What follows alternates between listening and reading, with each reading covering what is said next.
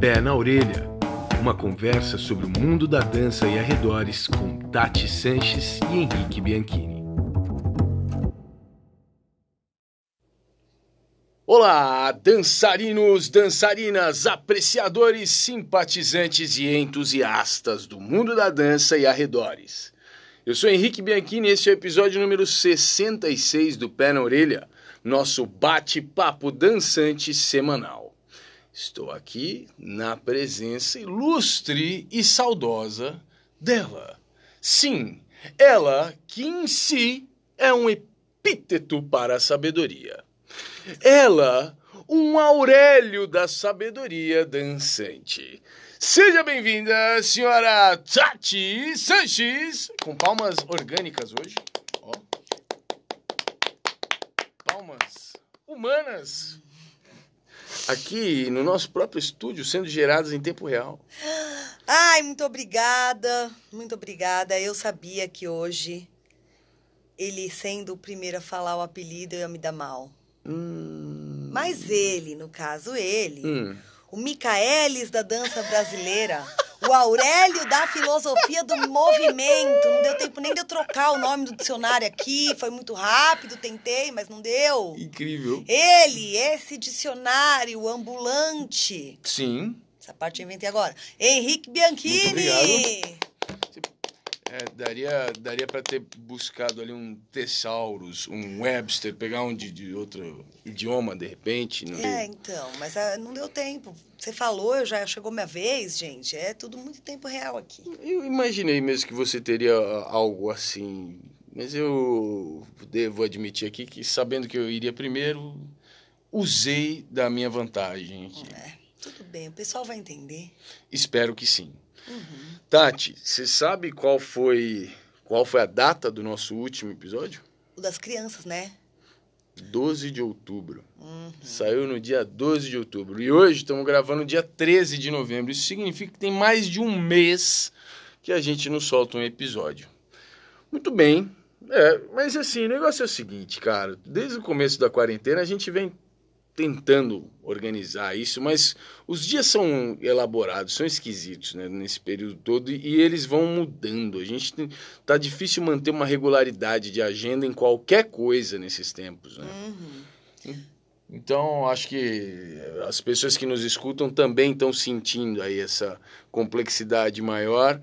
E além disso, a gente to tomou um tempo aí para gerar outras coisas, outros trabalhos, outras ideias, tentar materializar outros planos, mas também entre esses planos tentar dar uma vida pro perfil do Pé na Orelha lá no Instagram, né? Isso, gente, porque vocês sabem, a gente sempre comenta aqui que a gente fez o perfil para guardar o nome. para ninguém pegar. Sim. E aí ficou parado lá, a gente estava tentando entender como que a gente ia fazer, o que, que a gente ia fazer e tudo mais. E como a gente está com o tempo super escasso, a gente meio que ficou numa. Tá, grava ou cuida do perfil? A gente É. tá um pouco desse jeito. Vocês sabem, né? Até a gente ter um patrocínio aqui, É. a gente nunca vai largar isso aqui, mas às vezes tem que dar um tempinho pra gente poder correr atrás de outras coisas. E, e tem mais uma coisa ainda. A gente começou, esses dias a gente deu uma, uma passada, assim, por cima dos episódios e a gente chegou, de repente, assim, não sei, do nada, a gente percebeu que a gente tem 65, 65 episódios já lançados. Cara, isso é coisa pra cacete. E tem episódio nosso que, claro, tá aí batendo duas mil, dois mil plays, mas tem episódios que tem nem 500. Uhum. E aí a gente fica pensando, cara, tem muita gente que ainda continua nos escrevendo e falando, cara, que legal esse projeto. É. Nossa, descobri agora vocês, que incrível. Pá, as pessoas ainda estão descobrindo.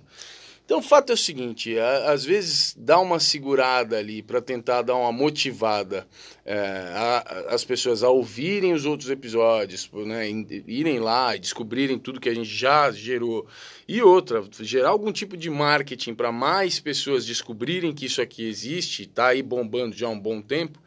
De repente, isso é uma ação que merece é, ser tratada com, com alguma urgência, mesmo que em detrimento da continuidade tão urgente aí, tão, tão rápida dos próximos episódios. É, inclusive eu comentei com o Henrique que a gente sabe que algumas pessoas, pontualmente algumas pessoas aí de vocês, que maratonaram de fato o pé na orelha, né? Uhum. Existem algumas pessoas que são vocês que estão sempre com a gente, que a gente sabe que escutaram todos os episódios, sem faltar nenhum. Mas a grande pergunta é: quantas pessoas, né, escutaram todos os episódios? Sempre tem um ou outro que fica para você ouvir depois. Então, a ideia é que a gente consiga fazer mais gente maratonar para que também não fique muito episódio e depois nunca mais ninguém consiga ouvir tudo. Aliás, falando nisso, se você que está escutando aí for uma dessas pessoas que maratonou, que escreveu, já, já escreveu não, já ouviu tudo isso aí, Avisa a gente. Avisa a gente. Eu vou fazer para vocês um, um daqueles stories que as pessoas fazem para você ir dando um check em tudo. Um stories. Vou fazer um stories para vocês irem lá no perfil do Instagram e darem um check Olha. em todos os. É, o Henrique Bianchini fala assim, gente. Check. E, e vocês dão um check. Nossa, foi engraçado Nossa, esse. foi incrível. em todos os episódios que vocês já escutaram, tá bom? Vai ajudar até vocês a se, se organizarem. organizarem. Isso. Muito legal, muito legal. Então é isso. Nós temos hoje um episódio para tratar de um assunto que assumo aqui, Tati, um assunto que para mim é muito caro, é muito querido, é de um valor inestimável. que é a ideia da linguagem. Vamos falar sobre linguagem, comunicação, claro, mas com um viés um pouco mais aí afinado, com esse esse foco um pouco mais de laser sobre a ideia, o conceito, algumas coisas ligadas diretamente à linguagem. Dessa vez, e eu quero deixar isso registrado, a ideia do, da pauta foi minha. Com licença, Obrigado. Olha que uma salva de palmas pra ele. Raro, hein? Raro. Normalmente eu viro pra Tati assim, vocês já sabem, já falamos, mas normalmente eu viro pra Tati e falo, Tati, temos que gravar amanhã, temos que gravar outro dia, como é que é? Qual vai ser o, a pauta, hein? E aí eu espero, espero que depois de um tempo vem, ela que gera normalmente, mas dessa vez não. Gente, eu só presto atenção nas nossas conversas em casa, vou guardando as ideias e tibum. E tibum, é isso. É. O tibum de hoje, então, é isso. A gente, a gente quer falar sobre como nós temos usado linguagem, né, a amplitude do nosso idioma português brasileiro, como a gente tem aproveitado isso a favor da melhor comunicação possível, da otimização dessa no, do nosso trato social e do nosso trato profissional ligado à dança. Quanto é que a gente usa de verdade de tudo que a linguagem nos proporciona, de tudo que é possível é, fazer a partir da linguagem e quando a gente não usa todo esse potencial ou quando a gente usa muito pouco de tudo isso, quais são as consequências, quais são as coisas ruins que podem acontecer com isso. Na sociedade em geral, mas com um foco maior em tudo isso aí ligado ao mundo da dança. Fechou? Fechou, gente. Adorei esse assunto. Ele, ele sugeriu, mas é um assunto que, nossa, me interessa muito, né? Tem muito a ver com um monte de coisa que você fala, né? Exatamente. Um monte tem de muito coisa. a ver com um monte de coisa que, que eu falo, que eu estudo, que me interessa. É. Que está presente sempre nos meus cursos, porque meus cursos de didática, afinal de contas, ensinar tem muito a ver com usar a linguagem de uma forma eficiente, né? É. Então tá aí uma pauta que o quê? Uma pauta que é nós. Let's go. Até já.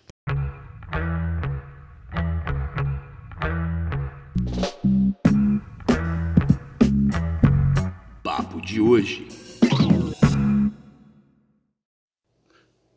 Assim como não pode deixar de ser, já que estamos aqui retomando as gravações, Tati. Eita. É, sim. Quero te fazer uma pergunta. A gente acabou de encerrar aqui a introdução falando sobre seu curso de comunicação e didática. Eu queria te perguntar então exatamente isso. Eu acho que é um bom gancho e um bom início de conversa. No seu curso, eu, assim, por cima, porque, claro, nós estamos falando de um curso de quantas horas? Nossa, 10. 10 horas. Mas, assim, se, se fosse para botar numa casca, numa casca de nós. Qual é a importância da comunicação para a didática? Nossa, gente. Vai, por cima, Nossa, né? por cima. Vamos Ein- lá, vamos Einstein- fazer um bom uso das palavras, não é? Isso, Einstein não falava que se você não conseguir explicar de uma forma simples é porque você não, não entendeu direito? Nossa, é maravilhoso isso. Bem, é, na realidade, a comunicação é o que aplica a didática. Hum, A didática é uma intenção, é uma organização que ela pode acontecer só na tua cabeça, só num caderninho, né? É, existe a escolha dos métodos, de- dos caminhos a seguir, existe o que você vai fazer, como você vai fazer esses métodos acontecerem. Mas para você aplicar tudo isso, você precisa usar uma ferramenta indispensável, que é a comunicação. perfeito. Sem a conexão com o outro, que se faz por meio justamente da comunicação, a didática não se aplica. I'm sorry, não tem jeito. I'm sorry. I'm sorry. É que o meu inglês tá bom hoje. tá incrível. Re- Responde rápido. Não, estaria perfeito. contente comigo? Perfeito, faz todo sentido. Tá.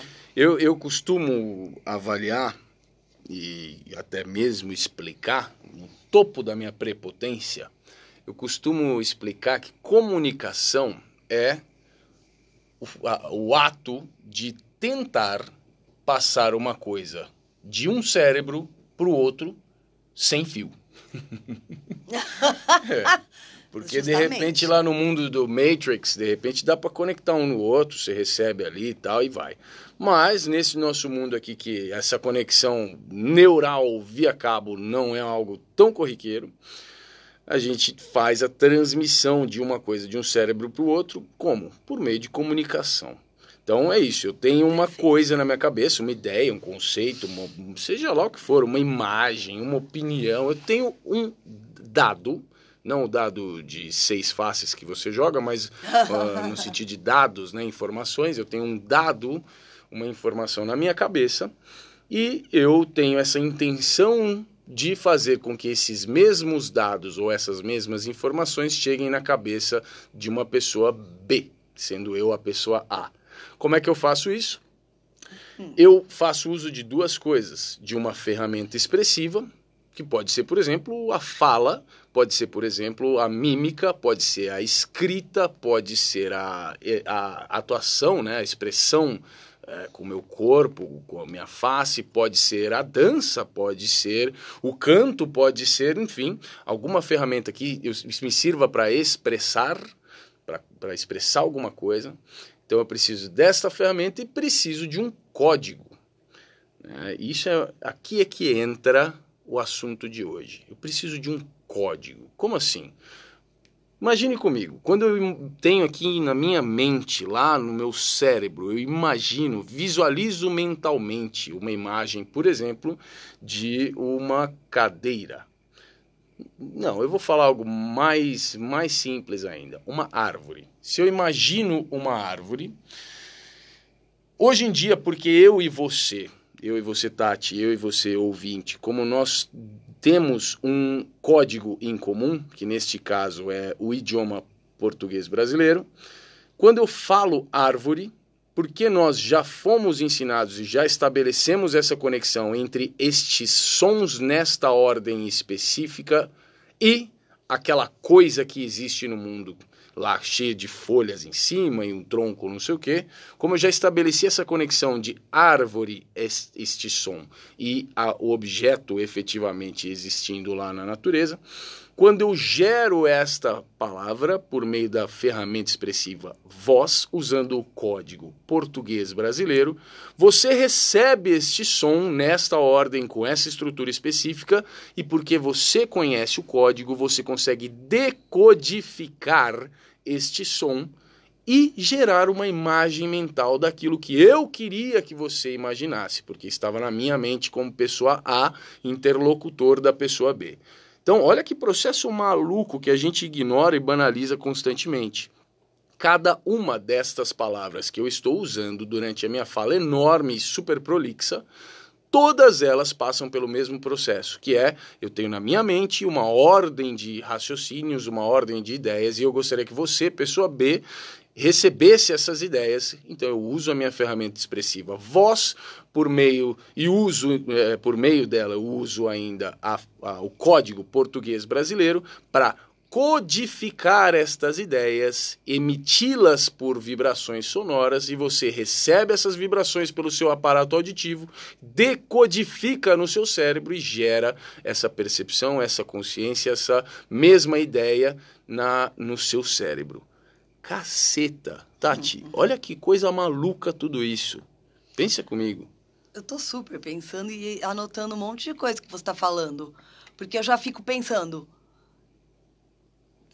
para fazer essa comunicação, para essa coisa sair do seu cérebro e chegar no outro cérebro, o outro cérebro tem que estar preparado para receber isso.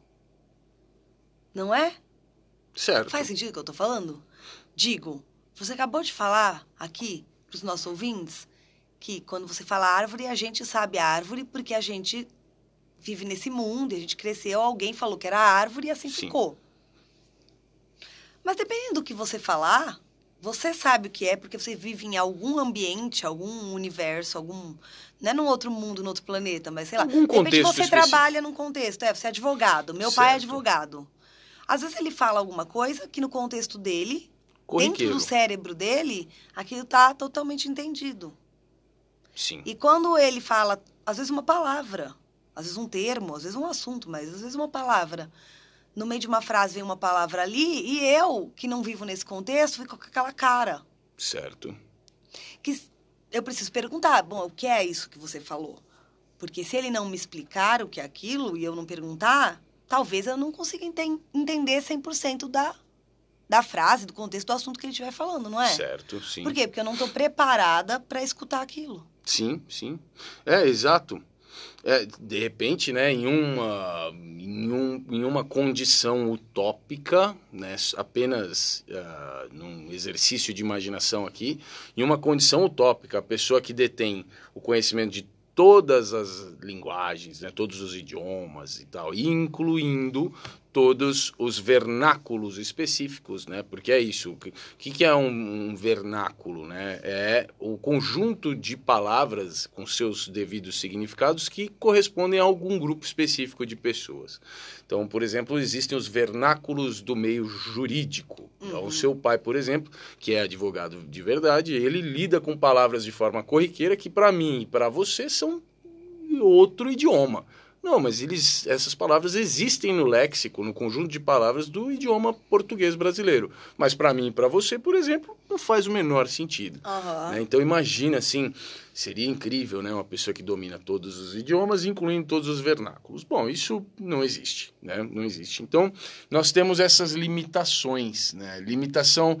Uh, qual a primeira limitação? Pô, você não identifica o idioma. Segunda limitação, mesmo que você não, mesmo que você identifique e conheça o idioma existem particularidades. E a gente pode entrar até nas gírias e nos, nos dialetos, né? Então, Sim. quem é paulistano e sempre viveu aqui, de repente se vai lá para o Nordeste, para o Ceará, por exemplo, lá para o meio do Ceará, vai encontrar dialetos é, que ainda são do português, mas são tão peculiares que para nós parecem idiomas totalmente diferentes, né? Uhum.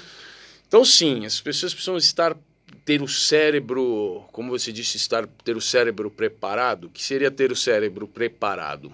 Os dois interlocutores ou mais têm que compartilhar o mesmo código. Uhum. Essa é a história. A estrutura do código, o código em si deve ser o mesmo, senão a comunicação já não tem garantia de funcionar em sua plenitude. Então, esse é um primeiro elemento que eu acho que a gente precisa considerar e precisa trazer à tona aqui. Quanto mais, eu falei essa ideia, né? Desse, essa ideia utópica de alguém que conhece todos os idiomas e não sei o que lá, claro que isso não existe. Mas, quanto mais perto disso você puder chegar, melhor para você. Para você quem? Eu estou falando você professor de dança, eu estou falando você estudante de Não, eu estou falando você ser humano quanto mais próximo dessa ideia de identificar vários códigos, identificar vários idiomas, talvez, mas não necessariamente idiomas, mesmo dentro do seu próprio idioma. Quanto mais palavras deste idioma você conhecer, melhor para você como um uhum. ser humano. Você vai conseguir lidar com o trato social, com a negociação da comunicação em diferentes lugares, com diferentes pessoas, em diferentes contextos, para diferentes pro, uh, propósitos. Faz sentido? Faz sentido, justamente porque quando eu entendo que quando a gente está falando de comunicação, a gente está falando de considerar o outro lado. Ah. Então, uma pessoa que fala, né, que a gente está falando de comunicação verbal hoje. Certo. Uma pessoa, quando ela fala, ela não faz um monólogo, ela não está sozinha. Ela, ela é um, um lado da comunicação, o outro lado é quem escuta. Certo? Certo. Então, quando a pessoa que fala, essa pessoa é o agente da comunicação que tem que considerar quem está do outro lado. Então, vamos dizer, se eu falo, se eu sou advogada e eu vou conversar com uma pessoa que não é advogada e vai sair da minha boca uma palavra que normalmente sairia no meu contexto. E eu considero que a pessoa do outro lado não vai entender essa palavra, eu rapidamente tenho que achar outras palavras que expliquem o que essa palavra é para eu continuar minha fala. Uhum. Seria o ideal para uma fala fluente, não é? Sim. Ao invés de eu falar assim, é, porque não sei o quê, nananana. Aí a pessoa tem que olhar para. Aí eu espero a pessoa olhar para minha cara com uma cara de quem não sabe. Aí a pessoa tem que falar assim, mas nananã é o quê? Ou eu tenho que falar, você sabe o que é nananã? Seria muito mais fácil se eu conseguisse achar umas três, quatro palavras, que eu criasse aí um contexto e falasse nananã sem falar nananã. Mas às vezes, se eu não, não consigo falar várias se eu não consigo ter um vocabulário muito amplo, eu não consigo substituir nananã por nada. Né? Certo. Faz sentido o que eu tô falando? Faz, faz. Vou dar um exemplo no, no, na nossa vida de professores de dança, que é o, os nossos ouvintes, né? Todos são mais relacionados à dança. Se eu quero falar, é, sei lá, é que eu não. Agora, você podia ter pensado eu, nesse exemplo. Eu tenho um exemplo para você. Ah. Eu tenho um exemplo, que é se eu chegar para minha mãe, por exemplo, e falar para ela o proscênio do palco. Né? Para mim, para você, para mim, para você, a gente. É, eu falei proscênio, tem um monte de informações contidas nessa palavra. Para minha mãe, eu, essa palavra talvez não funcionasse. Então, como é que eu teria que explicar? Imagina o palco, a parte da frente, mais perto do público. Né? Porque não adianta só falar frente, porque para uma pessoa que não tem uma vivência do palco, frente pode significar outra coisa, né? Pode. O que, que é a frente? Quem tem Exato. a percepção, quem tem a percepção de, de, de, de palco a partir da visão do público, frente talvez seja outra coisa. Então, se a frente do palco, a parte mais perto do público, opa, tá, Entendi. É, eu ia dar o exemplo de quando as pessoas, quando você usa, por exemplo, um nome de uma estrutura física, anatômica, para pessoas que não conhecem. Sim. Né? Pra gente é normal falar escápula. Sim. Por favor, coloque agora seu braço preso na região poplítea. Imagina. e aí, é isso. Existem duas opções. Você falar e deixar que a pessoa fique com uma cara e te pergunte, ou faça uma cara de quem não sabe, ou arriscar a pessoa fingir que entendeu e não entendeu, e a comunicação entre vocês vai gerar, vai ter uma falha, e é, muitas vezes esta falha pode reverberar em coisas futuras. Sim. Né? Por exemplo, no caso de dar aula, ou às vezes, sei lá, na profissão do advogado, ou às vezes numa DR de um casal que seja. Sim, sim. Às vezes, uma pequena falha de comunicação, porque foi ou usada a palavra que é, não é exatamente a que a pessoa queria, o que ela queria dizer, isso rever, pode reverberar para o futuro. Sem dúvida. Grandes desdobramentos a partir aí do famoso efeito borboleta. não, mas é real, é real. E, e eu fico pensando assim, né? A longo prazo, brincando aqui com o efeito borboleta, mas sim, existe um efeito é, social que a longo prazo é drástico de verdade.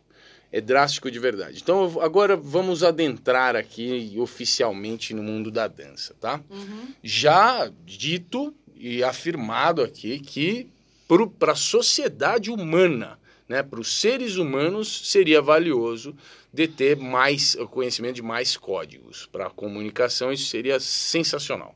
Pronto. Mas entrando aí especificamente no mundo da dança. Existe uma tendência grande, até mesmo porque a gente lida com abstração, né, com regularidade, como é muito comum e é valioso, inclusive, que a gente lide com abstrações, é muito comum que a gente ah, às vezes tenha dificuldade para explicar algumas coisas verbalmente. E nesse sentido de ser elaborado, de ser complicado, a gente acaba abrindo mão da, da possibilidade de explicar de verdade e efetivamente isso que eu gostaria de falar. Então, assim, meio compreendido tá bom já. E nesse processo a gente vai perdendo bastante coisa, vai ficando bastante coisa para trás, né? Aquela ideia importante de na tradução sempre alguma coisa se perde. Então a tradução que seria? A tradução daquilo que eu tenho na minha mente. Eu vou traduzir isso em um código que, por exemplo, é o português brasileiro. Nessa tradução alguma coisa se perde que eu tenho que tentar fazer é diminuir o quanto eu estou deixando para trás nessa tradução. Mas se eu não me preocupo mais com isso, porque isso nem é tão cobrado assim nesse, nesse meio, se a gente já está tão à vontade com o fato de deixar pedaços para trás, cada vez mais eu vou ignorando as falhas na comunicação, as falhas no entendimento, as falhas nessa tradução. É uma tendência a, a, a ignorar tudo isso. Então, vou dar um exemplo do que eu estou falando. Tá. A gente, no meio das danças urbanas, ou das danças vernaculares afro-estadunidenses, ou das street dance, chame do que quiser. Nesse meião aí, da dança de rua, só para entregar mais um nome, nesse meião a gente tem uma tendência gigantesca a usar algumas palavras coringa umas palavras que chegaram para nós de uma forma extremamente aleatória, que a gente recebeu sem questionar o significado e balançamos a cabeça em afirmação como se tivéssemos compreendido alguma coisa, hum. apenas para não parecer estúpido apenas para fazer de conta que a gente entendeu mesmo, que a gente sabe do que está sendo dito ali, do que está falando. A pessoa que falou para nós provavelmente já não sabia o que isso significava, mas usou de, de uma forma aleatória. Nós recebemos fazendo que sim com a cabeça, sem entender o que significa, e a partir daí eu vou usá-la também dessa forma aleatória.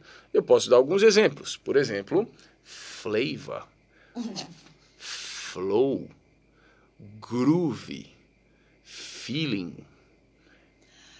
Essas palavras todas, eu, eu posso te garantir, você que está escutando, você que está escutando agora, você provavelmente já usou uma dessas palavras sem fazer a menor ideia do que ela quer dizer. Se é que ela quer dizer alguma coisa, tá? Porque às vezes a gente foi usando, foi usando, foi usando, virou meio que um, um, um, uma tradição essa palavra tá aqui no meião mas nunca teve um significado de verdade. Né? Então, assim, de repente na sua cabeça existe uma série de qualidades que você quer falar, você quer comunicar. Né? Por exemplo, você gostaria de falar assim, meu, você está percebendo o quanto os ombros dessa pessoa têm influência e continuidade, enquanto o tronco dessa pessoa, principalmente na região da curva 2, tem movimentos segmentados. Você está percebendo isso? De repente você quer falar isso, mas te faltam palavras. Então o que é que você fala? Você fala assim: caralho, puta flavor, hein? Cê é louco, que groove. Que groove, que groove chega para mim de um jeito totalmente aleatório. E se para Tatiana chega de outro jeito e ninguém vai entender o que você queria falar. Gente, isso, é assim, você está falando de palavras, todos os exemplos que você deu são do inglês, né? Ah, sim, é verdade. Ainda tem isso, são palavras de outra língua. É verdade. Né?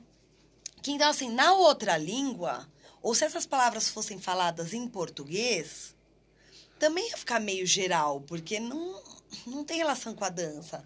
Então, você falaria assim, nossa, a pessoa tem sabor aí. Se for de repente ali na salsa. Por quê? Sabroso. É, sabroso. Porque, né, é uma coisa assim, ah, coloca aí agora o seu tempero, o seu sabor. Às vezes as pessoas falam isso em dança, né? Sim, sim. Você aprendeu o passo, agora coloca o seu sabor. Mas isso é muito abstrato e, ao mesmo tempo, muito específico de um momento ali que você fala assim, Coloque o seu jeitinho de fazer, coloque as suas especificidades nisso. É a sua personalidade? Justamente para não falar uma palavra tão assim, coloque suas especificidades, a pessoa usa algo que, que, que se consegue fazer uma referência a algo que, que certamente a, quem está ouvindo conhece. Coloque seu sabor nisso. Então, assim, a palavra sabor, na realidade, não é exatamente a palavra que diz o que você quer, mas nesse momento ela estaria fazendo a função didática de estar mais perto da vida. É, como é que eu falaria? Mais perto de do, todo mundo. Do cotidiano. Do cotidiano, do, exato. Isso que eu queria falar. Do vida, habitual, é, né? Do habitual. Então, assim, certamente todo mundo sabe o que é sabor. Então, você consegue aí fazer uma referência... De repente, a pessoa tá com Covid, Tatiana. De repente... Aí, então, consegue fazer uma referência a algo que é cotidiano e que certamente todo mundo conhece, esperando que a pessoa decodifique o sabor, não como um gosto que sente na boca ali, mas o seu sabor, o seu, né? Suas particularidades. Legal. Então, assim, faz sentido. Você não está falando, para não falar, coloque as suas especificidades pessoais, você fala seu sabor. Se entenderia aí no português. Só que acontece que aí vem, fala, nem fala nesse contexto, né? Que você está falando para a pessoa. Você já estaria falando, traduzindo o flavor. Essa pessoa tem sabor, hein? Ou oh, você tem sabor, hein? já não faz sentido. Aonde eu acho que didaticamente faria sentido usar a palavra sabor em português, uhum. Para falar desse jeito que as pessoas falam, que alguém tem flavor, e ainda fala flavor, que você nem sabe que é, como escreve, já não faz sentido. Então, assim, falta parar e pensar, né? Se a palavra é essa. Agora, eu não fiz isso antes. Essa, esse raciocínio eu estou fazendo aqui, neste momento, enquanto a gente está com o negócio gra, gravando aqui. Eu não escrevi, eu não pensei antes. Então, esse raciocínio que eu estou fazendo agora, a gente tem que se acostumar a fazer constantemente, eu acho. Sim. É, sim. Ah, eu, eu gostaria de citar aqui um exemplo em português, porque eu acho que você trouxe um ponto realmente muito importante, né? Eu dei vários exemplos em inglês. E aí, de novo, quando eu falo que na tradução muita coisa se perde, pô, estamos falando de uma tradução de um, um código para outro. Então, realmente tem um problema aí. Mas eu vou trazer um outro. Uma palavra que a gente usa provavelmente todos os dias em que a gente está lidando com dança. Ritmo. Hum. A palavra ritmo. Teoricamente, ritmo é, é uma. Teoricamente, não, vou falar de novo. Ritmo é uma coisa específica, é, um, é uma, uma qualidade específica da música. Né? E ela diz respeito a uma coisa específica. A gente usa ritmo para uma série de outras coisas, quando a gente fala sobre música ou movimento, que não são as coisas denominadas ritmo. E, inclusive, essas outras coisas, todas elas têm nome, seja na teoria musical ou no, nos, em termos coloquiais. Mas a gente usa a palavra ritmo como um coringa. Então, por exemplo, se alguém quer falar sobre o andamento da música, que na forma coloquial poderia ser chamada da velocidade, quão rápida ou lenta a música é, a gente fala que tem um ritmo mais rápido. Quando a gente quer falar sobre o pulso musical, ou a, a, a parte estrutural, elementar da, da música, a gente usa a palavra ritmo. Ó, oh, balança a cabeça no ritmo, marca o ritmo com o pé. Hum. Não, isso é outra coisa. Marcar o ritmo com o pé seria uma coisa totalmente diferente. Né? É, e, e assim por diante. A gente vai usando essa palavra como um coringa. E por que, que a gente faz isso? Porque existe um descuido, existe uma falta de interesse até na ideia da ampliação do seu léxico, na ampliação da quantidade de palavras que você usa, que você tem. E com um agravante, uma falta de interesse em ampliar os vernáculos da sua, referentes à sua área de atuação. Uhum. As palavras que dizem respeito à sua área de atuação. É como se um advogado não tivesse interesse em compreender os termos jurídicos. Né? Uma pessoa que lida com dança não entender muito bem o que é ritmo, uma palavra que a gente teoricamente usa diariamente, é a mesma ideia. Você simplesmente não tem essa, essa sei lá, essa propensão a entender melhor aquilo com o qual você está lidando. Eu considero isso uma falha, considero isso uma limitação drástica com enorme potencial a longo prazo, porque as pessoas que estão dando aula e guiando o processo de descoberta e gerando novas interações e interesses em outras pessoas relacionadas à dança vão promovendo a continuidade dessa, dessa falta de aprofundamento. E é ruim, para a comunicação é ruim. Né? Para os meus estudantes, por exemplo, quando eu falo ritmo e quando eu falo pulso, eu consigo lidar com duas coisas diferentes. Quando eu falo andamento, eu tenho uma terceira coisa envolvida no processo e cada uma dessas coisas simbolizam diferentes estruturas, diferentes ideias uhum. e eu posso lidar com cada uma delas. Né? Eu consigo trabalhar tudo isso com facilidade. A comunicação é facilitada Sim. porque eles foram expostos a essas uhum. ideias. Né? Uhum. É, e eu acho que nós, da dança, por incrível que pareça, e eu vou me incluir aí, tá, gente?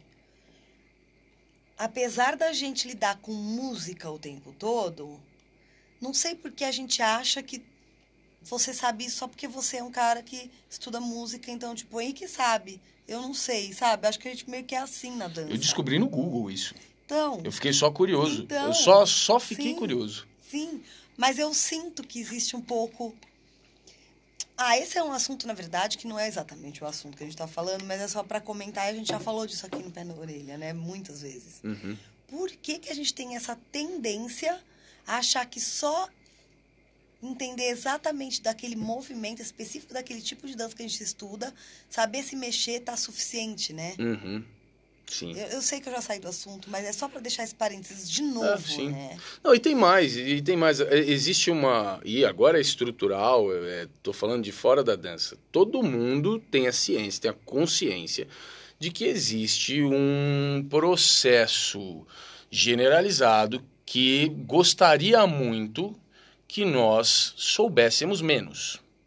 Existe um processo político, estrutural, ah, né, que gostaria que a gente não aprendesse muita coisa, que a gente hum. mantivesse aí nossos conhecimentos no nível basal, para manter a nossa dependência, para manter a nossa passividade e assim por diante.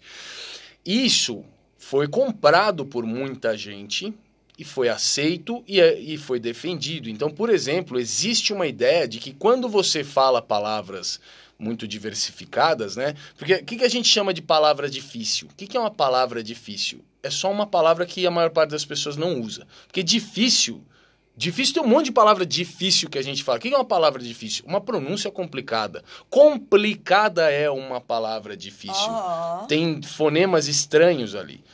O resto. O que define? Onde está o limite entre fácil e difícil? É, então, o que a gente chama de palavra difícil é palavra que a maior parte das pessoas não usa corriqueiramente, né? Então tá. Mas essas palavras existem.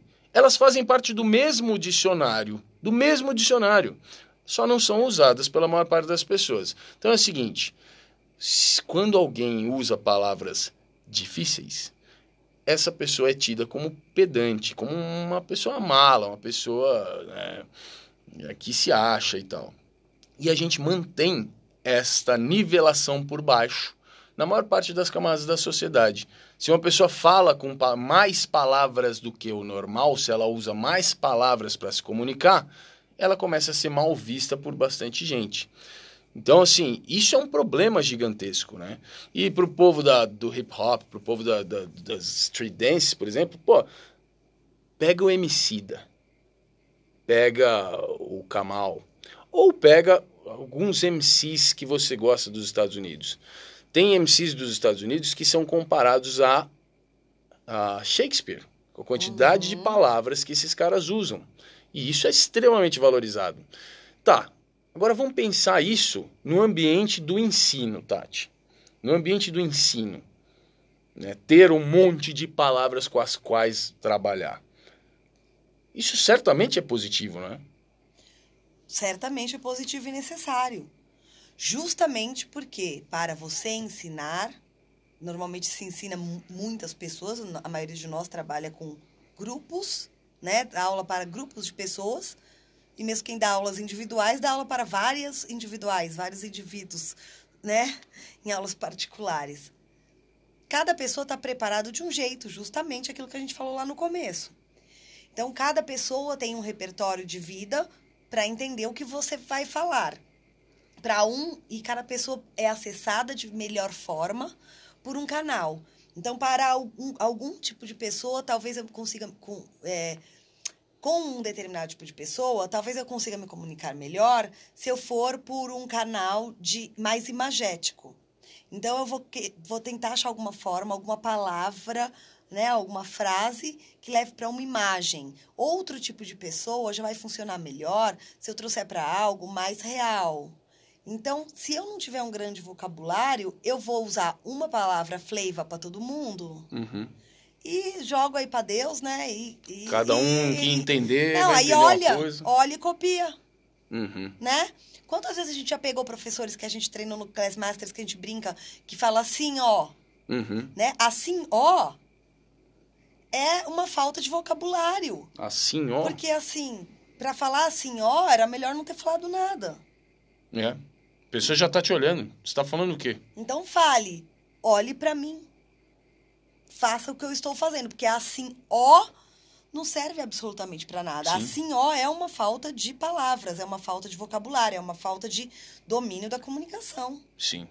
Simplesmente copia aí de mim, porque eu não tenho mais nada para ajudar esse aprendizado seu aí. Boa sorte. É. É, sem dúvida. E, e é isso, né? A amplitude do vocabulário. Então, eu não estou falando sobre usar a norma culta. De repente, eu, eu pessoalmente, Henrique, eu, eu, eu, gosto de usar, enfim, tenho algum apreço por isso, e isso é uma particularidade. Mas não é isso, a defesa não é essa. Eu estou falando desde o mais coloquial, desde todas as gírias, até as palavras menos usadas. É essa amplitude inteira, desde os vernáculos mais é, cotidianos aí do, do, do, do povo, né? Da, da, da, vida da cidade, da vida urbana, seja lá o que for, qualquer coisa, até as linguagens mais poéticas, até é, os termos mais, uh, mais elaborados, sei lá o que. Então eu acho que tudo isso tem muito valor, porque é o que a Tati falou, você vai lidar com gente de todo tipo, cara. Como alguém que, pretende ser professor, professora, oh, isso é importante, meu, conseguir ter essa amplitude de comunicação, né? Uhum. Mas, mais do que isso, vamos pensar, ah, mas isso é dever do professor ou da professora. Não, não, não, vamos pensar em quem está tomando aula, quem está estudando. Né? Uma pessoa que está estudando, se ela não tiver também essa amplitude, primeiro que ela corre o risco de, de depender do professor ou da professora, não apenas terem esse todo esse vocabulário, mas também adaptarem o vocabulário àquilo que você, estudante, vai entender. Então você vira, tem uma passividade na tua absorção, na tua compreensão do que está sendo ensinado. Se for forem usadas palavras de algum tipo que você não conhece, já era. Então você tem uma posição passiva no aprendizado, na compreensão do que está sendo dito. Isso já é uma limitação. Segundo, você talvez não consiga fazer as perguntas do jeito que você poderia. Né? As suas questões talvez não sejam colocadas de forma clara. Isso dificulta muito uh, receber de verdade algum retorno, receber uma resposta, uma ajuda ali de quem está te tentando guiar seus estudos. Então, explicar bem as suas dúvidas, suas questões, suas dificuldades, suas perguntas, isso facilita muito o processo de aprendizagem. Né? Então, não é só uma questão, não é só uma, uma obrigação ali uh, de quem está ensinando, quem está guiando os processos de descoberta. Você que está estudando também. Além disso, se você for pesquisar, vamos lá, a pesquisa, vamos pensar em pesquisa hum, teórica, né? Se você não souber palavras, não tiver, não, não deter aí o conhecimento de palavras amplas o suficiente, talvez você não consiga gerar a pesquisa mais específica daquilo que você está procurando. Se você conseguir, talvez o registro das suas descobertas não funcione tão bem. Né? Ah, ou ainda, é, é possível que você vai se deparar com as respostas que você está procurando, mas não vai entender. Talvez elas estejam exatamente na sua frente, mas você não vai entender o que é que está ali. Fica muito mais difícil aprender qualquer coisa, ou viver no mundo, ou evolu evoluir, não viver. É muito mais difícil evoluir no sentido de ganhar conhecimento, de aprender, ou de ganhar novas conexões com novas pessoas, né? Evoluir em todos os sentidos é muito mais difícil quando você é uma pessoa limitada na comunicação. Eu acho impressionante como é difícil, né? Eu penso, eu faço assim, uma relação com quando a gente fala outra língua, que até a gente chegar num, num estado de fluência em outra língua, às vezes nunca chega, né? Por exemplo, no meu inglês, eu nunca cheguei no estado de fluência total a ponto de ter certeza que numa conversa eu vou conseguir de fato dizer o que eu tô querendo. Uhum. Eu sempre converso em inglês com a impressão de que minha comunicação, ai, sabe, Mas eu tentar dar um soco isso. assim, sabe? Então, assim, é difícil ter uma conversa em inglês que não seja só uma troca de informações básicas para mim. Se eu tiver que defender uma ideia em inglês, eu com certeza vou ficar decepcionada comigo mesma depois, porque certamente as palavras vão me faltar e eu vou ter que procurar outras e elas não vão de fato servir para o que eu queria, mas é o que eu tinha ali.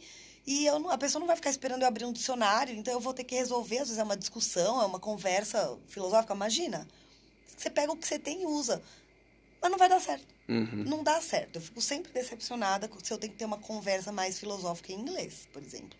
Sim, é. Né? Eu tento me limitar à troca de informações, porque é difícil. Eu tento fazer uma pergunta e a pessoa do outro lado não entende o que eu perguntei.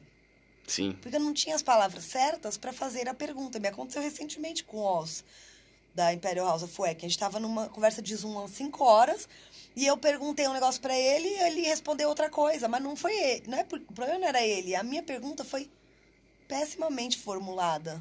E, e Depois eu gente- fiquei chateada, perdi a oportunidade de, de ouvir a resposta dele porque eu não soube perguntar. É.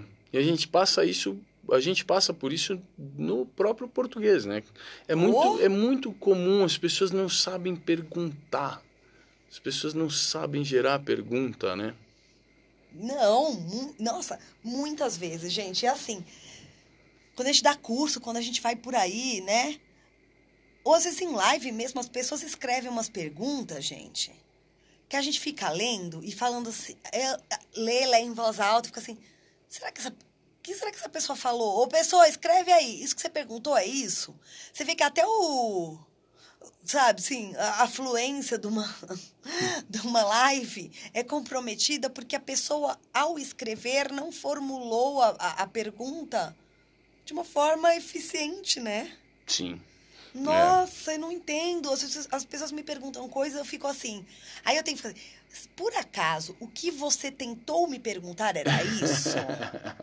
aí a pessoa era, ou a pessoa, não, não, é outra coisa. E aí era uma outra coisa que não tinha nada a ver com o que eu tinha entendido, Sim. né? É, é, é bem comum mesmo. É bem comum. Isso é, pô, isso é, um, é uma. É um desperdício, né? Acho que é um, é um desperdício. E a gente acaba. é, fica tão comum isso, fica tão comum. E as pessoas têm tanto. Tem tanto, sei lá, acho que tem algum medo de falar sobre isso, não sei. É, ou, de novo, um, um medo de soar é, pedante, prepotente, alguma coisa assim, que a gente vai deixando, a gente vai ignorando, vai ficando, vai ficando. E a real, cara, é que hoje em dia eu tenho uma impressão assim que a gente se acostumou tanto a não entender direito o que falam e não saber falar direito o que eu penso, que a enrolação tá virando norma. Ué, quando você olha, tem um monte de gente que se coloca lá na frente do palco, se coloca lá, na, sei lá, É na, na rede social, ou faz um vídeo, sei lá o quê. Gente que toma alguma posição de formador ou formadora de opinião e que vai falando abobrinha. Vai falando abobrinha. Só que a gente se acostumou tanto a não entender que a gente assume essa posição de passividade e acredita que o que está sendo trazido faz algum sentido de alguma forma e simplesmente eu aqui não estou entendendo.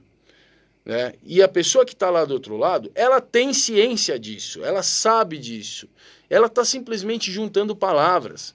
Eu já vi isso tantas vezes, gente nesse meu meio aí com o qual eu lido, gente lá na frente dando palestra, falando palavras aleatórias palavras aleatórias. A própria pessoa não faz ideia do que cada uma dessas palavras significam, hum. mas ela conta com a passividade dos interlocutores que já estão tão habituados a não entender e, por isso, é, trazerem para si a culpa disso, né? não estou entendendo porque eu sou burro, eu oh, sou burro, mas quem está é. falando ali é foda, então eu vou ficar na minha, né?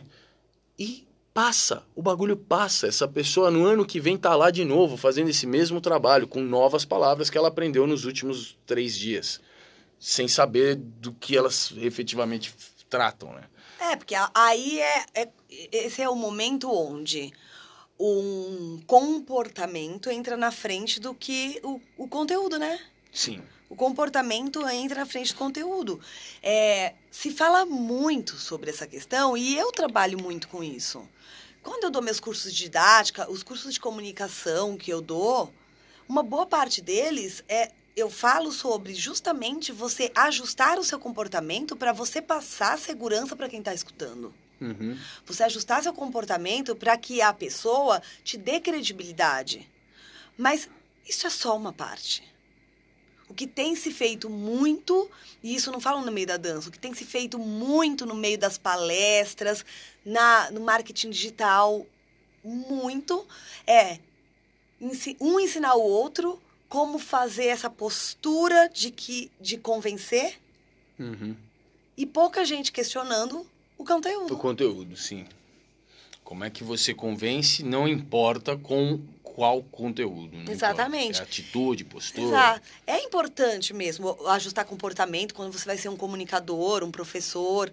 Não para, não para enganar os outros, para acessar melhor os outros. Existe uma grande diferença entre acessar de, me, melhor as pessoas com as quais você quer falar e enganar as pessoas com as quais, as quais você quer enganar né? Uhum, eu acho que talvez o, o a, esse ajuste de comportamento esteja sendo usado para enganar as pessoas. E as pessoas realmente são enganadas. É. Como é que a gente se defende disso? A gente se defende tendo as armas da, do entendimento, as armas da, da, da, da comunicação, né? uhum. né? Porque quando eu banalizo a linguagem, eu abro mão da comunicação eu me torno uma pessoa passiva, né, que simplesmente vai aceitar ali, quando eu banalizo a linguagem. Ou é possível ainda que eu não tenha um, um, vocabulário gigantesco, mas eu faça a questão do entendimento, portanto, eu passo a cobrar outras formas de, explica de explicação, outras palavras. Isso é, é, válido também. Né? A pessoa se coloca na tua frente usando palavras. Por exemplo, eu tenho o hábito de usar várias palavras diferentes. E uma boa parte delas não são palavras do dia a dia, não são palavras corriqueiras. Então, muitas vezes acontece de eu não ser bem compreendido. Eu entendo, faço. Isso já, já compreendi muito bem. Quando eu percebo que isso está acontecendo, aliás, acho que talvez vocês já tenham até percebido isso. Eu costumo usar normalmente, para conceitos mais elaborados assim, três palavras diferentes. É um número específico. Normalmente eu escrevo três, escrevo ou falo ah. três palavras diferentes que são sinônimos ou que, um, que se completam na busca de um conceito específico. Se eu percebo que isso não funcionou, eu faço questão de voltar e usar outra, outro conjunto de palavras, né? E se as pessoas se colocam também, falam, não, explica melhor, você não, não entendi, o que, que é essa palavra? Puta, eu adoro isso, uhum. acho sensacional. Até como um jogo para mim mesmo, né? Até onde eu consigo ir, de que outras formas eu consigo explicar isso? Como professor, isso é valioso, cara, eu preciso deter esse conhecimento, essa habilidade, né? Preciso fazer isso acontecer. Então, se você como ouvinte, né, espectador, aprendiz, estudante, como alguém que está sendo guiado, as palavras que estão sendo usadas, você não conseguiu entender o significado disso, pô, seria legal sim você ampliar teu, teu vocabulário para você conseguir principalmente perceber que essas palavras nessa ordem não fazem o menor sentido uhum. e que essa pessoa que está se colocando na tua frente está te engambelando. Mas se não for o caso, se você não tiver com isso pronto, não deixa passar. Pede outras palavras. Pergunta, dá para explicar de outro jeito? E vamos ver até onde isso consegue chegar, né? É uma forma da gente inibir esse processo de banalização. E você sabe que essa postura de você que tem um vocabulário uh, mais elaborado, né? Na hora que vai se comunicar com as pessoas. Às vezes a gente faz isso, a gente, digo, não eu e você, pessoas fazem isso na comunicação às vezes. Por exemplo, eu vou fal estou falando com alguém, eu falo uma palavra que quando eu falo eu penso, já eu já, já já penso, talvez essa pessoa não sabe o que quer dizer essa palavra.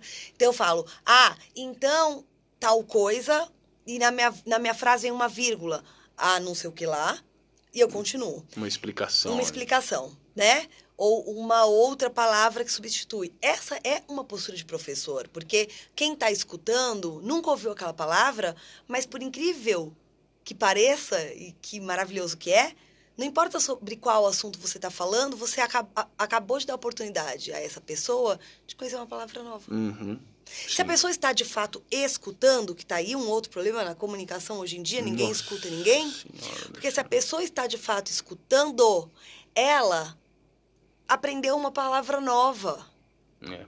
De te ouvir falar sobre qualquer assunto. Não importa qual era o assunto, importa que ali no meio desse assunto, uma palavra surgiu e quem estava falando colocou uma vírgula, uma palavra que explica, explica um pouco melhor o que é e continuou a fala daquele assunto X que não importa. Uhum. E dali saiu o quê?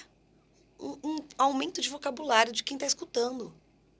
Né? Sim. Então, tem duas coisas legais do que você falou. Uma, de que quem está falando, quando a pessoa tem essa postura didática e essa, esse, esse tino a, de professor, a pessoa faz isso. Porque ao mesmo tempo que ela está falando, ela vai ajudar o outro a entender e está dando de presente uma nova palavra para o outro. Sim. É um esforço de quem está falando. Isso é didática. Certo. É um esforço de quem está falando. Você não precisa não falar a palavra que o outro não sabe, mas você fala e, de certa forma, contextualiza para que o outro consiga entender do que você está falando. E na hora que ele entende, ele aprendeu uma palavra nova. Olha como é bonito isso. Sim. Que troca interessante. Sim. E o outro assunto é, será que o outro está ouvindo? Porque a gente, como é que a gente está falando aqui de comunicação sem falar um pouco sobre o outro não escutar, né? As pessoas Nossa, não escutam sim. mais. É, é. As pessoas não escutam mais, hein? Ou, ou, ou ainda que estejam em silêncio, que já é raro, né? enquanto a pessoa A está falando, a pessoa B está em silêncio, isso já é raro. Mas esse silêncio não significa uma escuta. Hum, hum. É uma escuta prestando presente. atenção, presente. Significa estou pensando no que eu vou falar assim que essa pessoa parar de falar, seja lá o que for que ela está falando, porque eu não estou prestando uhum. atenção. Isso é. Ah, eu não quero nem falar sobre isso. É, não, Se eu... tem uma coisa que me irrita, é gente que não escuta, gente que não ouve, né? Não... Ah, puta que o pariu. Muito bem. É, que mais? Que mais que nós temos para falar sobre isso, Tatiana? Bom, eu, eu quero falar uma coisa aqui ah. que eu, eu, morro de medo de ser mal interpretado falando sobre comunicação. Mas vamos usar as melhores palavras. Vamos nos, nos expressar aqui da forma mais, uh, mais compreensível possível. Eu morro de medo de quem está escutando pensar que, por exemplo, eu ou, ou você, mas eu principalmente, estou defendendo que todo mundo tem que conhecer as palavras complicadas e falar rebuscado e não sei o que. Não, não é nada disso. O fato é o seguinte: quanto mais palavras você conhecer, de novo, da norma culta até o mais coloquial, melhor. Tudo, todas as possibilidades. Né? Se você restringe o seu vocabulário é, a algum tipo de, de, de, de conjunto de palavras aí, isso é muito ruim para você, em geral. Em geral. Para quem lida com dança, tem, uh, além de todos os males gerais, tem ainda alguns específicos aí para esse meio, né? Então, sei lá, eu estava pensando, né? Quem é uma pessoa que, que coreografa ou que dirige uma companhia, né? Como é que essa pessoa vai explicar suas ideias, suas abstrações, as coisas mais subjetivas que ela traz dentro da mente dela e que ela gostaria de ver materializadas uhum. nos corpos dos intérpretes? Como é que você vai fazer isso acontecer na real? Como é que você vai fazer essa tradução daquilo que você imagina tão abstrato na tua cabeça, perdendo o mínimo possível de coisas nessa tradução? Se você não tiver um vocabulário amplo, se você não conseguir, conseguir explicar isso de formas diferentes, se você não adaptar suas escolhas de palavras às pessoas com quem você está negociando. Né? Nossa, total, porque a, essa abstração, é uma coisa é falar flexione o joelho, estica o joelho. Fechou.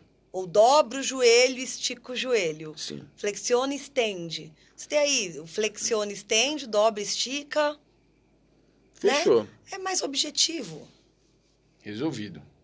Caso a pessoa não, não, não entenda flexione, estende, você fala dobra, estica. Uhum. Tá, objetivo. Mas quando a gente vai levando para essa abstração da dança, gente, né? É, sim. Vai ficando mais difícil. Então, com certeza, ensinar é, os códigos que são mais fechados, com certeza não, porque também é difícil. Mas talvez fique um pouco mais fácil, porque os códigos mais fechados já tem lá. Um plié é um plié, ponto, né?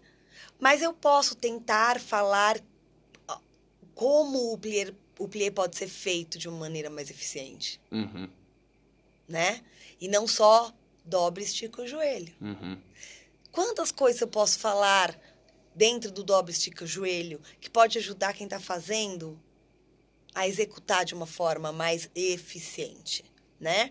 E quando a gente vai para a abstração, por exemplo, ah, eu tô com uma condução de improviso. Tem coisa mais delicada do que uma condução de improviso? Pois é. Porque eu que estou conduzindo, eu que sou professora, eu, eu para eu conduzir improviso, eu penso o que eu quero. Não é nem que só eu vou falar e o outro vai entender. Eu vou falar, o outro vai entender e vai levar isso pro corpo dele e vai fazer alguma coisa. Tem é um vários próximo níveis, né? nível, é uma, mais uma camada da comunicação. Não é só o cara tá parado escutando e balançando a cabeça. Ele vai ter que levar isso pro corpo. Então, assim, é muito complexo, né? Então, se na minha cabeça eu pensei que eu quero falar para a pessoa que o braço tem que abrir muito, eu vou falar, gente, quero que o braço abra que o braço abra muito. Quero que você se movimente abrindo muito o braço tá faltando. Então eu vou falar assim, pense em amplitude. E aí você olha para as pessoas e ainda não está acontecendo aquilo que na sua cabeça você visualizou. Uhum. Então você achava que a amplitude ia servir, não serve. Aí você fala assim, Cresce. volume. Então, por exemplo, eu outro dia encontrei em volume uma resposta para o que eu tentava em amplitude. Olha isso que loucura. Ah, volume. Eu sempre usei amplitude e tive um resultado com os meus alunos. E um dia eu vi alguém falar volume e falei, puta, essa palavra pode ser boa. E aí eu comecei a usar volume no lugar de amplitude, olha que loucura. Olha. E funcionou. Porque, na verdade, o que eu queria dizer não era amplitude. Olha. Não é que volume funciona no lugar de amplitude, é que eu falava amplitude para uma coisa que não era o que eu queria dizer, eu queria dizer outra coisa. A outra coisa era volume, eu só não tinha eu mesma achado, Legal, conseguido hein? interpretar em palavras o que a minha mente visualizava. Tati, mas você foi juvenil, por que, que você não usou textura? Porque textura é a palavra coringa dessa história aí. Não importa o que, que você quer falar, você fala assim, eu quero uma textura assim. Mas eu gosto dessa palavra. Mas eu só. gosto dela quando ela faz sentido, né? Sim, sim. Porque, pelo amor de Deus, puta merda, cara. Eu não aguento ouvir o povo falando textura. Aí você olha, quando chega no resultado que a pessoa queria, e você olha assim, ah, o que ela queria era outra coisa. Mas então, essa busca, né? Eu poderia, em vez de amplitude, em vez, de volume, sempre falar textura e deixar cada um olhar, copiar o que eu tô fazendo e, e achar bonito, porque é bonito falar textura. É, porque é bonito, é isso. É, É como é bonito bonita. falar as coisas em inglês aí das, urbanas. É, sim, é The bonito. groove, flavor. Sim, é isso. Flavor, ainda que é tipo, né? É outra história. É, bem louco. É, mas é, é isso. Eu acho que, no geral, não vejo nenhum tipo de ah, uma parte negativa, alguma coisa ruim em ampliar o seu vocabulário. Não consigo pensar em nenhum problema. Porque eu não estou falando em restringir, né, em falar difícil. Não é isso. Falar difícil é um problema para sempre. Esse é a pior escolha que você pode fazer, é falar difícil e só difícil. Ampliar o seu vocabulário para todos os lados, para mim, Não tem nenhum ponto negativo, nenhuma contraindicação, muito pelo contrário. Só consigo ver coisas valiosas vindo disso. Uhum. E para quem lida com dança, tem ainda uh, uh, outros tipos de valores agregados a isso. Né? Exatamente. Se contentar com os nomes dos passos, por exemplo, é muito pouco, gente. Sim, sim. É muito pouco. Até porque é Faz- frágil, né, É Tati? frágil. E faz um plié aí. Mas vamos voltar no começo da nossa conversa? O quanto de repertório essa pessoa tem para saber o que é um plié, Uhum. né?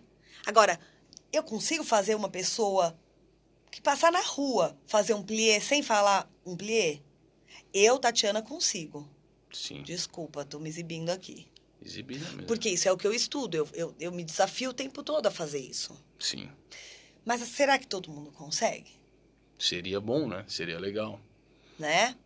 Pegar um desconhecido e, e, e fazer as pessoas executar certinho um plié, usando palavras que essa pessoa consiga decodificar Pois é. e levar para o corpo.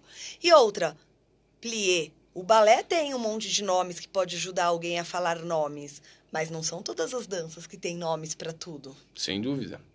Aliás, algumas das danças a gente fica fazendo de conta, tentando que elas tenham nome para tudo, mas isso é extremamente frágil, porque se você vira a esquina, talvez esse nome já não funcione mais. Exatamente. né? Então é super, seria, eu acho que seria super interessante, né, se houvessem nomes que são é, definitivos, absolutos, gerais, assim, todo mundo sabe que chama isso ou aquilo. Na minha cabeça isso seria legal, tá? Eu acho que seria super legal. É porque é uma linguagem universal. Uma seria linguagem ótimo. universal. Como o plié é uma linguagem universal. Seria super legal, mas não é assim que acontece, por exemplo, no hip hop dance, no house Nossa, dance. no house, gente. É uma tentativa de pôr nome em tudo, né? Eu acho isso super perigoso. Uhum. Porque a minha impressão é que colocando nome em tudo, acaba se pegando um atalho, sabe? É uma codificação extrema, né, de É uma coisa que não é assim. E né? é uma forma de pegar um atalho, desde a parte didática, e até um atalho para que, que pula justamente o caminho da parte importante, né, da dança. Então é um perigo muito grande colocar nome em tudo. É, sim. Eu acho, mas esse é um assunto para um outro. Já ano- anota aí que já tem o próximo episódio. Muito bem, Tatiana. Chances. Eu acho que nosso papo de hoje já rendeu um monte de dor de cabeça. Um monte de gente deve estar fritando aí do outro lado e certamente discordando de muita coisa do que a gente falou. Isso é bom. Uhum. Vamos. Você tem merchan? Não, vamos pro Vai Lá Ver ainda, tem tudo. Você tem merchan, algum calendário, alguma coisa? Gente, eu tenho merchan. Então, pera aí que eu vou abrir aqui. É nóis.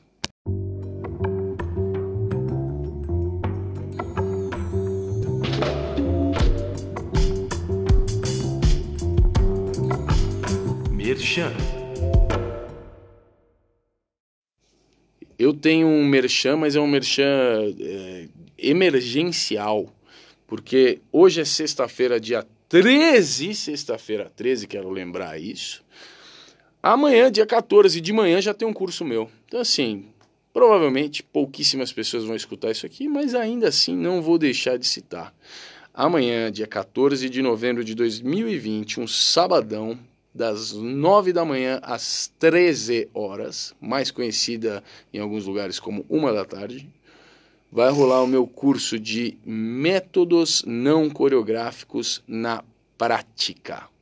O que, que é isso? Isso é o seguinte: é uma tentativa de, em tempo real, a partir das ideias, interferências, sugestões, questões, vontades, dores das pessoas que estiverem junto comigo no curso, a gente gerar processos de estudo, de, de aperfeiçoamento, de aprendizagem para diferentes elementos, diferentes coisas da dança.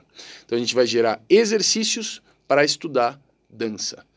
Eu vou chegar com vários conceitos que vão pautar esses processos, mas a maior parte do que a gente vai fazer na prática vai ser gerado em tempo real a partir destes conceitos. Tem tudo para dar errado. Mas ainda assim, eu sou uma pessoa corajosa e de muita fé e pode ser que alguma coisa funcione. Tá? Então, se você quiser saber mais, eu vou deixar o link aqui na descrição. É um linkzinho do Simpla. Você vai lá, dá uma olhada no cronograma, dá uma olhada no valor e dá para se inscrever até amanhã de manhã, antes do curso de preferência. dá para se inscrever até amanhã, dia 14 de manhã, até umas 8 horas ainda rola. E aí, se for o caso, vem estudar conosco, tá bom? Curso de métodos não coreográficos na prática, dia 14 de novembro, das 9 da manhã às 13. E você, Tatiane, chances? Gente, eu vou para última edição virtual do meu curso de didática dinâmica e comunicação. É vou repetir. Comunicação. Não é possível uma coisa dessa. Esse curso que vem crescendo crescendo no número de horas e conteúdo. Ah, bom. Pô, mas, cara, você sabe dizer quantas edições já teve esse curso? Virtuais são ah, quatro. Não, são quatro virtuais já. Essa é a quarta turma, tá desde que a gente entrou na, na quarentena louca. E foram muitas edições antes. Eu acredito que a gente deve estar na décima segunda, mas Caraca, eu não tenho certeza. Johnny. Eu vou, vou, olhar direitinho para falar. Pois é, então esse é um curso, gente, que vem crescendo e eu venho aumentando mesmo o número de horas dele. Por quê? Quando eu comecei a dar esse curso, a gente dava aulas presenciais, em salas de aula, naturalmente. Aí a gente começou a dar aula virtual. Então, eu precisei começar a falar sobre como dar aula para câmera, em videoconferência, em live, porque é totalmente diferente a comunicação. Então, fomos, fui lá, estudei, me aprofundei, experimentei na minha vida e trouxe esse módulo. Acontece que a gente começou a voltar para a sala de aula e começou a dar aula, não de novo como dava antes, mas usando uma máscara, que já muda toda a comunicação, e também tendo que se dividir entre, em muitas situações, entre uma videoconferência e o aluno que está ao mesmo tempo. Sim. Ou seja, o desafio de dar aula de dança, que já era grande, dar aula de dança era, sempre foi algo muito complexo, apesar das pessoas acharem que não, tão complexo, ficou umas oito vezes mais complexo. Então, eu me sinto na responsabilidade, se eu vou falar de, de, ensinar dança, eu me sinto na responsabilidade de aumentar o curso e agora falar sobre essa nova realidade. Sim. Né? Para que a pessoa possa sair no dia seguinte e aplicar o que aprendeu no curso. Não esperar voltar para a normalidade da sala de aula sem máscara, porque infelizmente vai demorar, não é? Sim. Então, a gente tem que fazer bem, porque a gente quer continuar vivendo disso. Então, esse curso meu vai acontecer nos dias 21 e 22 de novembro, das 9 da manhã às 2 da tarde. Tá? São 10 horas de curso, gente. Incrível. Eu dou intervalinho para xixi e tudo, viu, gente? Mas tem bastante tempo aí para a gente estudar. E venham fazer, porque a gente faz umas dinâmicas ótimas que vocês vão perceber como isso tudo que a gente falou hoje faz sentido na vida e como falta mesmo a gente ter vocabulário, é, a nossa comunicação verbal melhorada. Sensacional. Tá? tá? O link o Henrique vai deixar, tem na minha bio do Instagram, tem tudo que é canto. Sucesso! Bora pro Vai Lá Ver? Yes!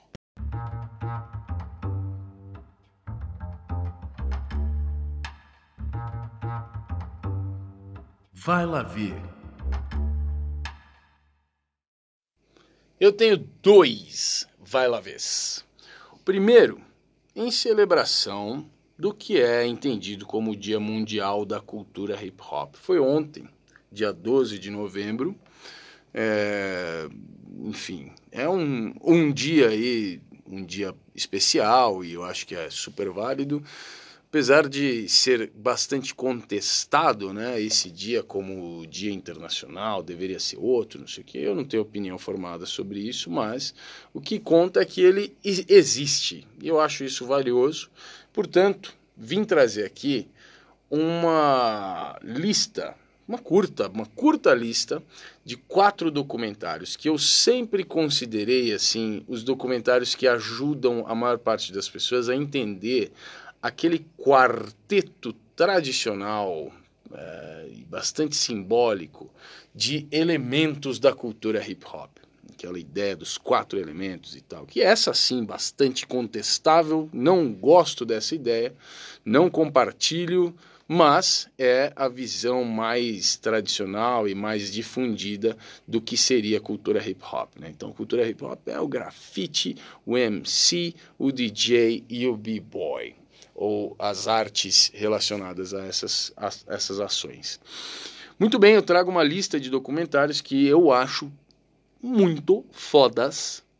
Os quatro são incríveis e cada um deles lida especificamente com mais, com mais foco é, lida com um destes elementos. Então, The Freshest Kids seria o que para mim simboliza como nenhum outro é, a história ali, e a, a, a, vibe, o flavor, o flow, o feeling, groove, o groove do breaking. Então, os b-boys muito bem representados, os b-boys e as b-girls muito bem representados nesse documentário. Scratch, que para mim simboliza muito bem uh, a atuação, a arte e o contexto do DJ. Uh, Freestyle, The Art of Rhyme, que é um baita documentário incrível que lida com os MCs. E Style Wars, que para mim é a, a, simboliza a, a arte do grafite ou do writing. Tá? Então são esses quatro documentários que, obviamente, são só alguns eles não entregam toda a história nem nada disso. Existem inúmeros outros de enorme valor, mas para mim esses quatro foram os mais marcantes até hoje é, no que diz respeito a essas quatro frentes de ação tão emblemáticas e simbólicas relacionadas à cultura hip hop. Então deixo aí essa lista para vocês. Os nomes estarão na descrição e vocês usem o processo do Give Your Jumps para encontrar esses documentários e assistir. Além disso, meu outro vai lá ver é, é autoindulgente. Eu quero sugerir que vocês vão até o Instagram e façam uma busca pela hashtag DesafioHB. Sim, Desafio HB são os meus desafios de coordenação e ritmo, nesse caso, ritmo mesmo de verdade, não aquele aleatório e genérico, mas sim ritmo. Então faz desde uh, eu vi esses dias 2017 completou aí três anos essa semana desde o primeiro desafio HB que eu postei no Instagram foi em novembro acho que dia 11 de novembro de 2017 e eu tô chegando no número 60 é, meu, é muito legal isso. Pô, eu acho isso incrível. E eu acho que é muito uh, subvalorizada essa ideia, sabe? Tem tanta coisa legal lá no Desafio HB, meu. Tanta coisa interessante. E aí vira e mexe. Ontem, por exemplo, eu postei um, depois de seis meses sem postar nem, nenhum Desafio HB. Eu postei um e a resposta é, é, fenomenal, as pessoas adoram. E, pô, tem um monte de repost, tem um monte de gente que faz, e comentário pra cacete, e não sei o que lá, não sei o que lá. Só que, meu, tem quase 60, tem um monte, e a maior parte dessas pessoas não faz nem ideia. Então, eu tô aqui sugerindo que você vá lá dar uma olhada. Tem Sim. quase 60, vai lá ver. Uhum. É. Tem quase 60 diferentes de vários tipos e um mais elaborado que o outro. Talvez você goste aí da ideia. Tá bom? Pra mim é isso. O que, que você tem aí?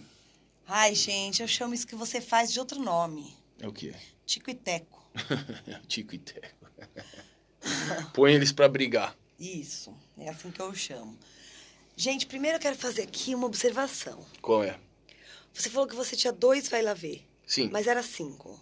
Ah, não, né? É, é, é, era cinco, era cinco, gente. É verdade verdade. Ele tinha cinco, vai lá ver. Ele, a, ele acaba comigo. É verdade. Você é destrói comigo. Mas vamos lá, o meu vai lá ver. Eu tenho falado para ir lá ver para muita gente com esse com essa minha sugestão, que é um aplicativo. Na verdade, é uma ferramenta, porque não é um aplicativo de celular. Pode ele usar. tem um aplicativo. Ele tem um aplicativo, exatamente. Mas é uma ferramenta chamada Evernote. Evernote, que é uma ferramenta para você é, organizar textos, não só textos, informações. Organizar a vida. É, a vida. Isso, organizar tudo. Você pega, entra no site, fica tudo organizado na sua vida. Resolve É tudo. Imagina. Gente, é, então ele é organizado de- em forma de cadernos. Então, para vocês que, como eu, gostam muito de ter caderno, meu Deus do céu, é muito difícil ser desvencilhar dos caderninhos, né? Então, você tem o caderninho que você anota de dança, o caderninho que você anota da vida, o caderninho que você anota o curso que você fez, aí vai fazer outro curso, compra um caderninho. É uma delícia mesmo. Eu sou apaixonado, o Henrique sabe, por caderno, Oh. caneta, essas coisas. Porém, quando você precisa dessas informações, você tem que ir lá folhear todos os caderninhos até achar onde é que estava. Aí, quando tem um outro assunto, você vai grudar é, parecido, você, você quer grudar dois caderninhos em um, não dá. Enfim, o Evernote, você organiza, você tem cadernos. E dentro dos cadernos, você tem as notas. E aí, nessas notas, você tem um título. Então, eu entro lá no caderno, pé na orelha, e eu consigo ver a relação por ordem alfabética, ou como eu quiser ordenar isso, de tudo ali. Certo? É como se fossem as pastas que você colocava no seu computador, mas que aí você clica até que abre, até que abre o Word, já não precisa mais, né? E o que é muito legal é que fica tudo na nuvem, então você consegue acessar pelo seu celular, você consegue ir lá no computador de qualquer lugar, entrar lá na internet, no site, colocar sua senha e você tem tudo na tua mão o tempo todo. Eu acho incrível, gente. É, eu. eu... Puta. E tem mais, peraí. Parece até que eu tô ganhando dinheiro pra falar do Evernote. Gente, você consegue pôr tabela, imagem, é, vídeo, você consegue gravar ao mesmo tempo que você está escrevendo. Então, para quem estuda, isso é maravilhoso. No meu MBA, que eu descobri o Evernote, eu. Enquanto eu anotava, escrevia, eu deixava gravando. E aí, naquela nota, por exemplo, hoje foi uma aula de finanças com o professor Matos. Adorava o professor Matos. Aula de finanças com o professor Matos. Eu punha para gravar. Então, quando eu entro na aula de finanças, tudo que eu anotei tá ali, mas eu também posso pôr play e ouvir a aula inteira. É incrível, vai. Ah, sim, isso é Nossa, assim, meu, sério. É o sonho para um estudante, sabe? Eu acho sonho, assim.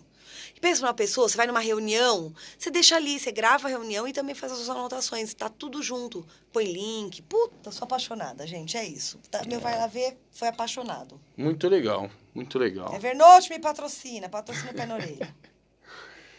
Bom, Tatiana, acho que agora só resta uma coisa. Ai, ai, ai, ai, ai, ai, ai, ai. É, sim. Temos uma hashtag para terminar aqui. A minha ficaria muito engraçada, né? Você já sabe qual seria engraçada. Não, não sei. Fleiva. Mas tinha que escrever Fleiva. F-L-E-I-V-A. Caramba. Tá bom, eu aguento.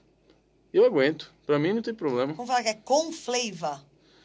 Com flavor, mas é F-L-E-I-V-A. É, do jeito que fala, ó. Fleiva. Certo? Agora, é isso aí, gente. Então, se você, de forma muito, muito sem juízo, chegou até aqui, nesse ponto do podcast, e tiver qualquer vontade de fazer alguma postagem em redes sociais, por favor, o faça usando a hashtag ComFlava. C-O-M de macaco, F-L-E-I-V de vaca, A. Caramba, mano. Ah, é Incrível. divertido, gente, porque quem lê não vai entender nada. É, com flavor. Ou vai, né? Porque daí, ah, então, adorei, pá. adorei. Sensacional. Então, pá. Pá também Então, resolve muita coisa. Pá também. E lugar. Lugar é uma palavra que no meio acadêmico ou pseudo-acadêmico é Ave incrível. Maria, é. Eu- isso eu tô num. Isso, essa, essa, essa conversa tem tá num lugar de não sei o que, que tem. Esse trabalho tem um lugar que não sei o que lá e tal. É que esse lugar. Tudo É, é, um lugar, lugar, de. resol- lugar e churever pra mim dá igual. É a mesma porque churever pra mim é a minha palavra que resolve a tudo. Coringa gente. principal. Eu, só que essa que eu inventei mesmo. Ó, eu acho que a gente arrebentou. Acho que foi um bom retorno. Vocês Uhum. estejam certos e certas de que a gente não abandonou vocês, tá? A gente só tá aí com um pouco mais de dificuldade para fazer tudo isso acontecer. Mas estamos aqui, vivos, sobrevivendo, Uhum. correndo atrás do prejuízo. E lembrem-se de ir lá também dar uma conferida no Instagram, na, na nossa, nossa Nosso é perfil? fala? perfil perfil do Pé na Orelha lá no Instagram. A gente está gerando um monte de coisinha lá. é. Isso, já já vai aparecer lá o checklist, certo? Checklist checklist de gabarit... De- quem gabaritou. de quem gabaritou. Ou a listinha para marcar quem fez, quem ouviu todos os episódios. Maravilha. É isso. Então fechou. Muito obrigado pela atenção de vocês e é nóis. Beijo, Tchau, Shurever, você. tchau, Muito tchau.